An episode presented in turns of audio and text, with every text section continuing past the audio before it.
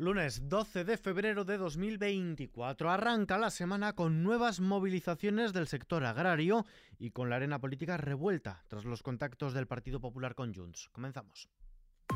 ISFM Noticias con Ismael Arranz.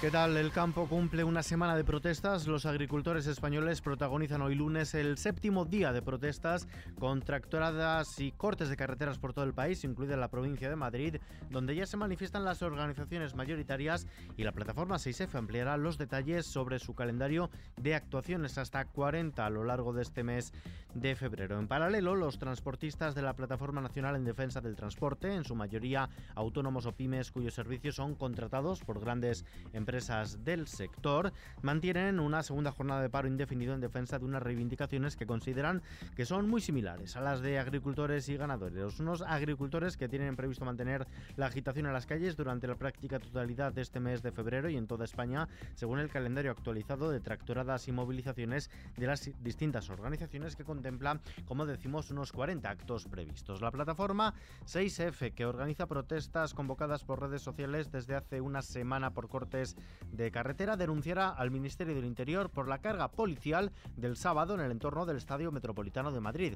Y será un cruce de denuncias, porque la jefatura de la Policía Nacional de Madrid está preparando una denuncia que enviará a la Fiscalía Provincial para que investigue un posible delito de odio protagonizado el sábado por la líder de esta plataforma 6F de agricultores, Lola Guzmán, por presuntamente interpelar a los agentes al grito de os mató poco la ETA. En la arena política es que rápida Junts que aclare sus conversaciones con el Partido Popular. La portavoz de Esquerra Republicana, Raquel Sanz, ha pedido a Junts per Cat que aclare los contactos mantenidos con el Partido Popular de cara a la investidura de su líder, Alberto Núñez Feijóo, y si en ellas hablaron sobre la amnistía o posibles indultos a los independentistas catalanes encausados desde 2017. La portavoz de Esquerra ha puntualizado que la vía de los indultos fue positiva para que salieran de la cárcel los líderes independentistas, pero no para el resto de causas. El que el Partido Popular se abriera a estudiar un hipotético indulto con condiciones al expresidente catalán Carles Puigdemont se ha colado nuevamente hoy lunes en el debate político como munición para la coalición de gobierno con la que contrarrestar los ataques de los populares por la amnistía y también como remolque en la recta final de los comicios gallegos. En este sentido, la coalición de gobierno ha atacado nuevamente al líder del Partido Popular, Alberto Núñez Fijo, por haber mentido a los españoles y haber intentado desestabilizar y desprestigiar al Ejecutivo en España y en Bruselas. María Jesús Mondero, vicepresidenta primera del Gobierno y vicesecretaria general del PSOE. Es hora de que el señor Feijó ahora cuente la verdad a los españoles y reconozca de qué habló con Junts, de qué habló con Puigdemont. Que nos cuente, en definitiva, si existe algún papel por el que el indulto sí era posible y cómo lo justificaba. Porque, por cierto, ¿qué representantes del Partido Popular acudieron a esas conversaciones? Yo me pregunto si el señor Feijó ha tenido conversaciones directas con los líderes de Jun o con el propio Puigdemont. ¿Y por qué tiene tanto miedo el Partido Popular a lo que pueda contar Junts? ¿Qué ocultan? ¿Qué no quieren?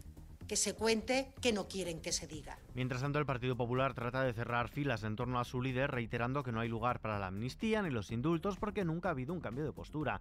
De este modo, el Partido Popular ha buscado taponar la polémica abierta por la revelación de que Alberto Núñez Fijó estaría dispuesto a conceder indultos condicionados en el procés y de que estudió legalmente la amnistía antes de descartarla, denunciando una campaña orquestada y acusando a PSOE y Vox de hacer tándem para desgastarle. Los compañeros de filas de Fijó han sido quienes han salido hoy en su defensa. Escuchamos al presidente de la Junta de Andalucía, Juanma Moreno, y al líder de los populares castellano-manchegos, Paco Núñez.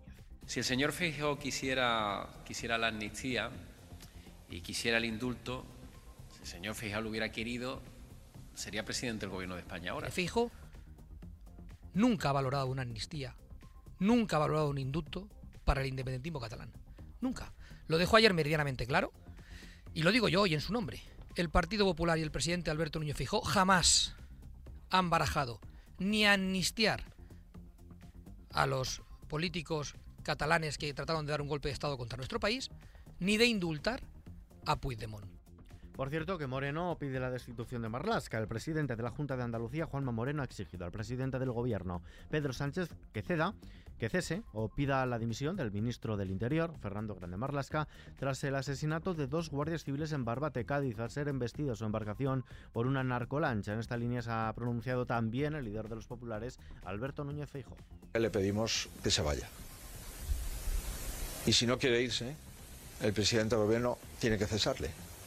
Mañana es martes, hay Consejo de Ministros. El señor Mardasca no puede sentarse en el Consejo de Ministros. Y se lo pido porque creo que la Guardia Civil y la Policía de esta zona, de toda la provincia de Cádiz, tienen razón.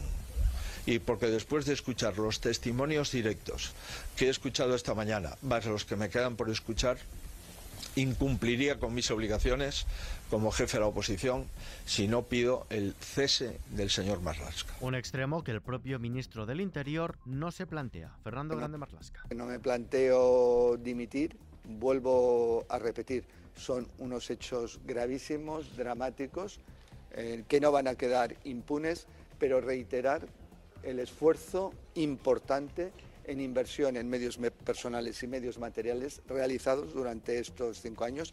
Canarias lanza su propuesta para derivar menores, un asunto que consideran tan urgente como la amnistía. El gobierno canario ha aprobado la comunicación en la que propone cambios legislativos para la derivación obligatoria de menores migrantes, ya que ha dicho su portavoz, Alfonso Cabello, si la amnistía es buena, necesaria y urgente, como no lo será atender a 5.600 menores llegados al archipiélago. La comunicación ha sido aprobada en la reunión del Consejo de Gobierno y será remitida hoy mismo al Parlamento de Canarias para su debate, previsiblemente en el Pleno del 27 y el 28 de febrero. Mientras tanto, el CIS habla de empate técnico. Si se celebraran elecciones generales, el Partido Popular obtendría el 33,2% de respaldo y el PSOE el 33%, según la estimación de voto que hace el Centro de Investigaciones Sociológicas en su barómetro de febrero, que también augura la consolidación de Sumar como tercera fuerza con un 10,2%. Tras haber superado el PSOE al Partido Popular en su anterior encuesta de enero, este nuevo muestreo apunta a un ascenso de 1,1 puntos para los populares simultánea una caída de un punto para los socialistas, lo que hace empatar a ambas formaciones. Esto de cara a unas hipotéticas generales. Sobre las elecciones al Parlamento gallego de este domingo, el CIS pronostica una fuerte subida del BNG a costa del PSDG-PSOE, mientras que el Partido Popular de Alfonso Rueda se mantiene con los mismos diputados que en el anterior barómetro sin garantizarse la mayoría absoluta de la que dispone actualmente en el Parlamento de Galicia. El CIS recoge por primera vez la posibilidad de que Vox entre en el Parlamento gallego con un representante, mientras Sumar recuperaría el escaño que perdió en el anterior estudio y Democracia Ourensana conservaría la opción de un representante. Cambiamos de asunto. Borrell pide que se deje de dar armas a Israel. El alto representante de la Unión Europea para Asuntos Exteriores, Josep Borrell, sostiene que el número de muertos en la guerra de Gaza es muy alto, por lo que pide que se deje de dar armas a Israel. El jefe de la diplomacia europea señala que cada vez se alzan más voces en todo el mundo alertando de que las acciones del ejército israelí en la franja de Gaza son desproporcionadas y excesivas, incluyendo las del presidente de Estados Unidos, Joe Biden, cuyo país es el principal aliado de Israel. Continuamos con una noticia Kissy Planet. La energía fotovoltaica ha cubierto el 14% de la demanda energética nacional en lo que va de año y tan solo en enero ahorró la emisión de 738.150 toneladas de dióxido de carbono a la atmósfera, según ha indicado hoy lunes la UNEF, la Unión Española Fotovoltaica. En el plano económico, el crecimiento global está en el nivel más bajo de los últimos 40 años. El presidente del Banco Mundial sostiene que el crecimiento económico mundial se encuentra actualmente en el nivel más bajo, como decimos, en los últimos 35 o 40 años debido a las guerras de Gaza y Ucrania, además de las tensiones en el Mar Rojo. Así lo ha manifestado en el marco de la Cumbre Mundial de Gobiernos, un foro de autoridades políticas y económicas globales que ha dado comienzo hoy en Dubái. En los mercados, la bolsa española ha subido el 0,89% hasta recuperar los 9.900 puntos perdidos el pasado viernes en una sesión alcista para las grandes plazas europeas. De este modo, el IBEX 35 cierra en los 9.984,7 enteros, aunque en el año pierde el 1,16%. El euro se cambia por un dólar con 7 centavos. Vistazo ahora a la previsión del tiempo. La entrada de un nuevo anticiclón en España provocará este martes un ascenso generalizado de temperaturas en prácticamente todo el país, así como cielos poco nublados, aunque en la vertiente atlántica peninsular se prevén algunas precipitaciones débiles y dispersas que serán más probables y algo más intensas en el oeste de Galicia y norte de Extremadura en general. Habrá intervalos nubosos con tendencia poco nubosa a lo largo del día, aunque con la posibilidad de algunos bancos de niebla matinales en la vertiente atlántica peninsular y con la cota de nieve en la península en torno a los 2.000 o los 2.500 metros. En Canarias habrá calima. Y terminamos. Ya sé que soy solo una zorra, que mi pasado te devora. Ya sé que soy la oveja negra, la incomprendida, la de piedra. Las asociaciones de mujeres y colectivos del movimiento feminista de Madrid han recogido más de 1.500 firmas para pedir la retirada de Zorra, la canción del dúo alicantino Nebulosa, como representante de España en el próximo Festival de Eurovisión tras alzarse ganadora de la tercera edición del Benidorm Fest.